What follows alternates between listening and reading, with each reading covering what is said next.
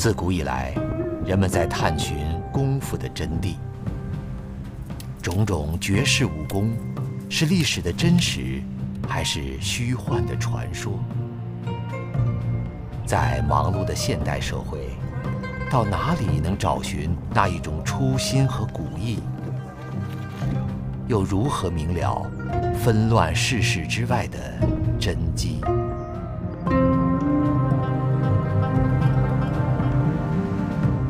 我这一生几十年在武术中追求，越学越感觉到自己知道的少。更高深的境界究竟是什么？我一直也在想。我走过的这条路，我想告诉后人，他们从中也许能够得到启发，通往玄妙的境界。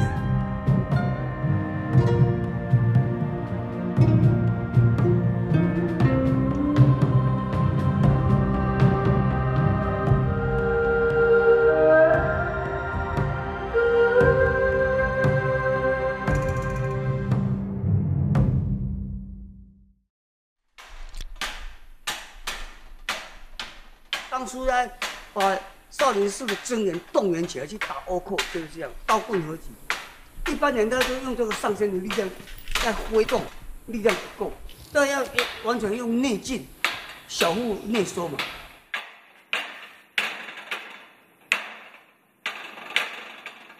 我的学生有李文瑞，在二零零九年吧，拿到南拳金牌。他起初也也是有点怯怯的，我一直鼓励他，有这机会，你不是说不是说你一定要夺标，你要去参与，让看看看看外面的世界，也让外面的认认知到，哎，这个系统有传人，快没落掉了，还好，没有丢失美的脸，蛮好的。难怪哦，难怪嫡系传承了这种功夫的练法就很很辛苦，这从来不对外公开的。今天里面很特殊，我我从来不公开的，这暗管形态不公开的。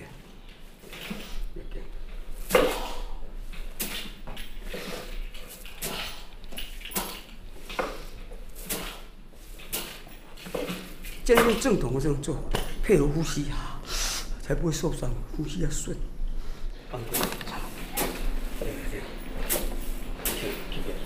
放对，然后弄完了擦干净，要泡药水，泡，让麻醉止痛行气洗，洗洗，要泡药水，不能不行，这不能破皮，一到时间久了，时间久了哪个不信邪试试看。传统的武术显得很枯燥、很单调，必须重复在那里。你必须要考验你的耐力、耐心、恒心毅力，这中间也是在考验你。一到时间你承受不了，你自己会淘汰掉，自己就把自己淘汰掉了。但是，一旦能够接续下来，必然就是精英。但传统的好处在这里，老而弥坚，历久弥新。我要讲究的是武艺啊，你用妙法，哎，哎，这样怎么搞把我撂倒了呢？我没有受伤，但受了警告作用，二主哎，而而且有五德，主于福，不至于死，对啊，主于伤，不至于残，对。啊，了解了。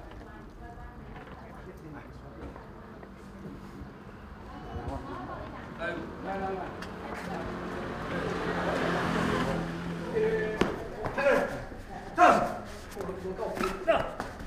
哎，不要紧张。动。二。二。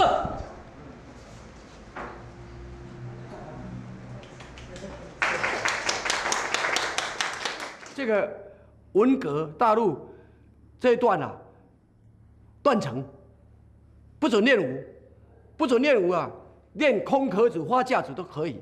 要对练的时候，手法交代不清楚了。手法呢，拳理、华理、公理、道理、方法、战斗讲不出来了，慢慢就失传了。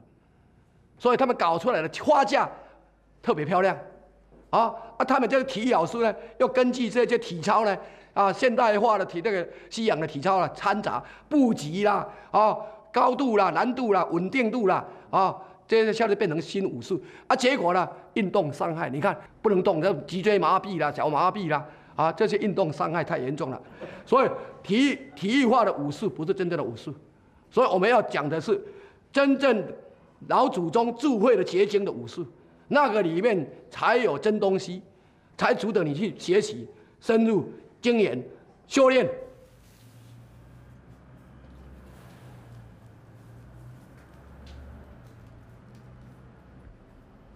这就是相传是这个日本的所谓的琉球五倍制，应该是在清朝呃嘉庆道光年间的一个一个一个拳谱。那这个拳谱就是说，目前日本的空手道呃是中国武术的白鹤拳是他们的一个源流。那目前这个谱，这虽然是看到有点残破，不过它是呃传世的这个谱里面，就是空手道。他把这个拳谱视为是他们的圣经一样、宝典一样，他们的空手道的源头是从这个地方出来的。我大概去中国大陆这样接触大概十多年的时间，我看到了两岸三地的民间虽然是很少，可是都同时继承跟保留下了一些东西，是非常珍贵的。好，但是一般比较可惜就是说，因为我们知道当年有很多的老老师傅在巅峰期的时候。因为文革的关系都断掉了。像在河北，我碰到有一个老师，他在石家庄，他的老师在天津还在什么地方？好像两个人隔了一段距离。那个时候文革的时候，听说都是粮票嘛，对吧？都是。听说师傅上来说师傅生病了，师傅可能快不行了。那当然想说是师傅那时候到最后的时候，希望去见一面，去见师傅一面。他要走要走好几天的路。你自己要存粮，存粮票，存了几个粮票，存了窝窝头，放着放着，那东西放久了就发霉了。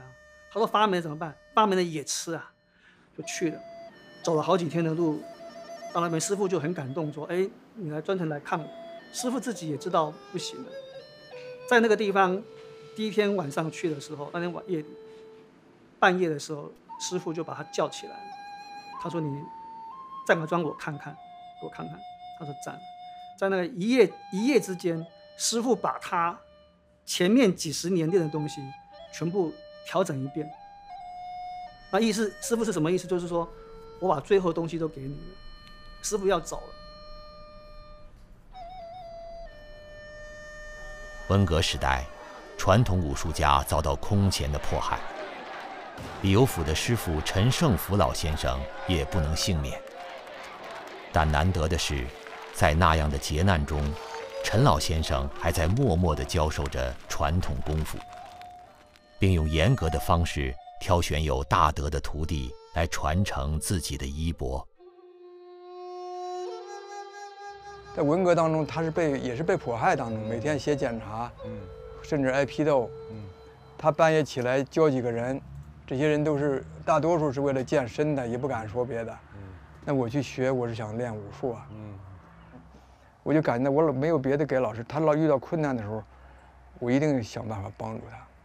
嗯，他那是为了养那些那个那个牲口啊、猪啊什么的，那那个喂驴啊。嗯，他拔草去喂它。嗯，那拔不来草，的就饿死了。那饿死了肯定说它破坏。嗯，那就简直是一种惩罚。那我就每天帮他去拔草去。嗯，拔草就帮他养活了。嗯，后来。呃，他就感感觉到了哦，这个学生是是怎么样，而且看那些事情，他都注意听啊。嗯，他有他的标准。嗯，他教我一套小花拳。嗯，教的时候也很慢，一开始教几个动作，我也不多学。嗯，我学清楚了，我就会去练。嗯，也下功夫。但是别的师兄弟呢，都都被老师表扬，而且，呃，他们想学什么就教，他们要提出要求来。但是我是不敢提要求，我想我没练好，我不要提。嗯，比如我老师，我我今天我来了，练了好几遍，您看看我练的怎么样？他说你打打吧，我就练。练完了，他说你呀，这个这个他非常认真，他说做示范，说你这些动作啊，你没有做好，这些动作哪里这个出手，这个力量，什么叫整劲儿、寸劲儿，他都在这一拳里说。那说了很多东西，我年轻他没体会到，但是我。我接受了，嗯，不知不觉当中接受了哦。最后你回想起来，他这十年都是在教你啊。你每天练好多趟，对，只练小花拳，对，三遍五遍十遍吧，然后得得还练基本功啊。嗯，所以这个传承考验真的是历史，每一朝每一代都是，每一每一家都是这样子。它是整体，它都从道德来，从天地宇宙规律、天人合一这儿来的。嗯，那么所谓的道是天，德人得体现出来。人去做，那么，在这个事情当中，教学当中道德居首，嗯，其实这才是真正的传统文化。是，哎，是。你你看《孙子兵法》，他教了个孙膑，教了个庞涓，嗯，那你说，没有道德，他不就是干坏事吗？嗯，有道德，他才能够辅佐，平定天下。李有甫通过了师傅严格的考验，也练就了扎实的基本功。之后，陈先生将自己的本事倾囊相授。一九七九年，在太原市和山西省武术观摩表演大会上，李有甫两次获得一等奖。八一年，在多年刻苦自学大学课程，连考三年之后，只有中专一年级学历的李有甫。终于考上了山西大学的武术系研究生，他的导师就是他多年的师傅陈胜甫教授。八二年，在全国民族体育运动会上，李有甫凭借师傅所传授的鞭杆绝技，赢得了武术精彩项目奖。陈胜甫教授对爱徒悉心指导。还把他介绍给自己的把兄弟，济南武术馆馆长陈继生老先生。这陈继生老师后来又教了你哪一些这个功夫呢？陈继雄老师，呃，教我的那个，他那个太极拳呢，就是特殊，我没有见过，也不是陈氏、杨氏、吴氏，什么孙氏。他说我这个太极拳就是原来的太极拳，呃，一百零八式。这个一百零八式要练两个小时到三个小时，嗯，非常的慢，嗯。后来这套拳教了以后，我就我是非常认真的练，感觉特别舒服，嗯。它就像洗过一个热水澡一样。我后来感觉到练太极拳，身体有点那个飘的感觉，就感觉到，呃，从那个舌尖到小腹好像过电一样的，嗯。后背也是一样，嗯。我说这什么感觉？我也没有问，我也不好意思问老师。后来问一个师兄，这是他是早年他从小跟老师学的。我问他，他说那就是周天通了。那老师都讲过这事儿。我说啊，小周天那是小周天通了。那个时候多了，嗯，他的徒弟里的“哭功能那不少，有的就在前面走路，后边人什么样他都看得清楚，有的还知道自己的过去式，这都是。练出来的功能，功能还属于小能小术。后来修炼知道了，都是练出来的。嗯，他他没有什么执着心了，嗯，他就出了一些功能。八卦掌要这样的，你点穴点不动它，不漏穴。你说你这个地方一一落下来就漏。你如果这个地方你一弯，你说你你八卦掌，你说我这这这弯的，这个肘是这样的，这漏穴。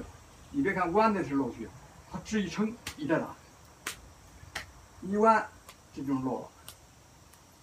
那个太极，他那一百零八式太极打完了，不漏穴了。那个那个是我们老师啊，我们练的一百零八式，点穴的人在旁边看着，他说点不进去，不漏穴。他那他那搂七腰部，他就是这样，这样搂起来。下来之后，他这么这么这么打着，他穴不漏，始终是。你像现在这个，这样搂七腰部，这穴早就露出来了。你这一掰，他就就完了。是这个吗？好像看武侠片里面有这个点穴，嗯，那这个点穴是真的有这种这种功夫呢？有啊，是啊，嗯，穴就是经络运行的一个嗯那个要点，嗯，经络是一条路，是气的通道，嗯嗯嗯，人体经络运行，它一天二十四小时，嗯，它就像钟表一样的，嗯，什么时辰，嗯，哪个经络开了，嗯。但是他点穴他也掌握这个，那什么时候点哪个穴，他有个穴头，有个穴尾。哦，穴头的他是他到这个地方是一个基本上是一个触发点，他到了这儿之后呢，他激活一下，就这个意思吧。哦，那个穴尾呢倒是比较弱的地方，你你要是把它激活的地方点了，哎，它就激活不了，就就弱下来了。嗯。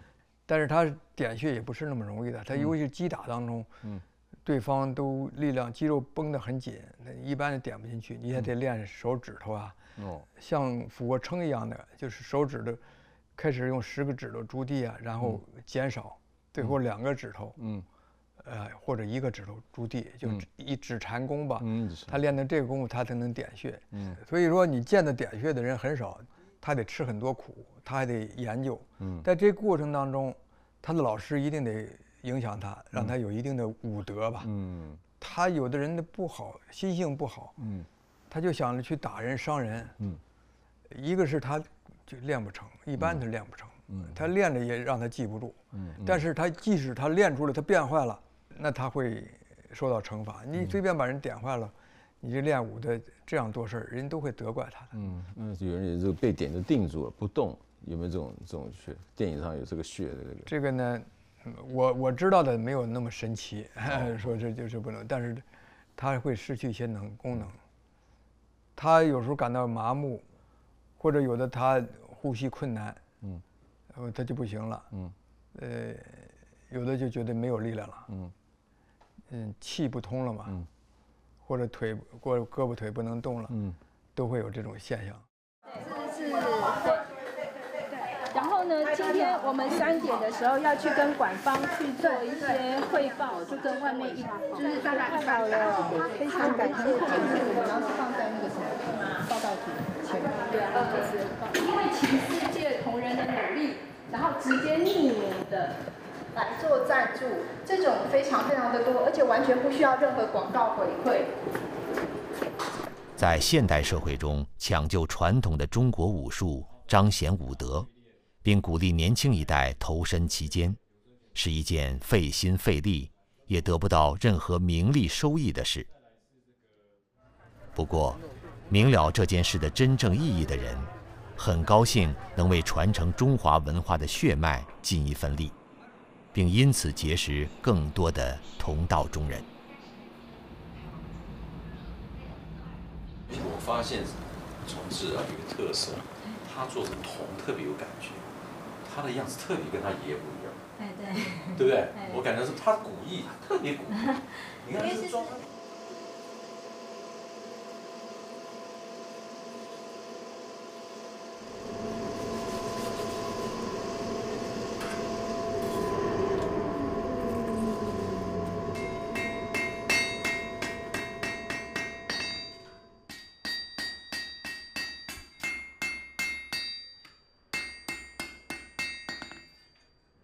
是装。就是训练他，他是当小学徒开始干，所以他看着心性很好。是哦，我我会学呃跟着他们做，包括说磨剑啊什么也好。可是偏偏晚上要睡觉的时候，那祖父可能就到十一点，我们其实已经都睡了一两个小时了，叫起来。啊，他故意会说啊，从此呃，他用闽南话讲嘛，很多意思就是说啊，我这个东西哈要做啊。不好弄，你来帮我扶着。用心良苦，半半夜在教啊。祖父影响我最大的就是说，我今天做一把剑，我并不是把它当成是一个商品，或者是说呃要得利的一个东西。而且祖父他也常常跟大家讲，我们要练到手中哦有刀剑，心中无杀意。那手中没兵器、没刀剑的时候，心中要有慧剑。那慧剑要干嘛？慧剑不是说我今天拿了剑，我要对别人怎么样？不是，慧剑是要斩我们自己的心魔。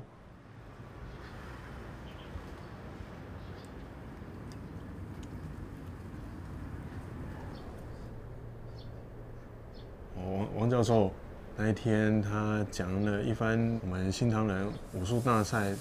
呃，他要举办的一个理念，哇，非常非常跟我很很契合，因为我也希望说，啊，参加这个比赛举办是一个目的，主要是要广传这样子的一个武武德。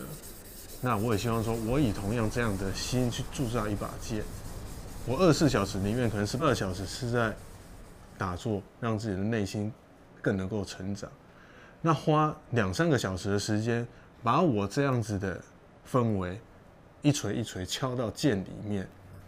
那我希望拿到剑的人，他是感受到这样子的气氛而感动，而不是说做的很漂亮啊，镶金戴银的弄一把剑出来，那那就差很多。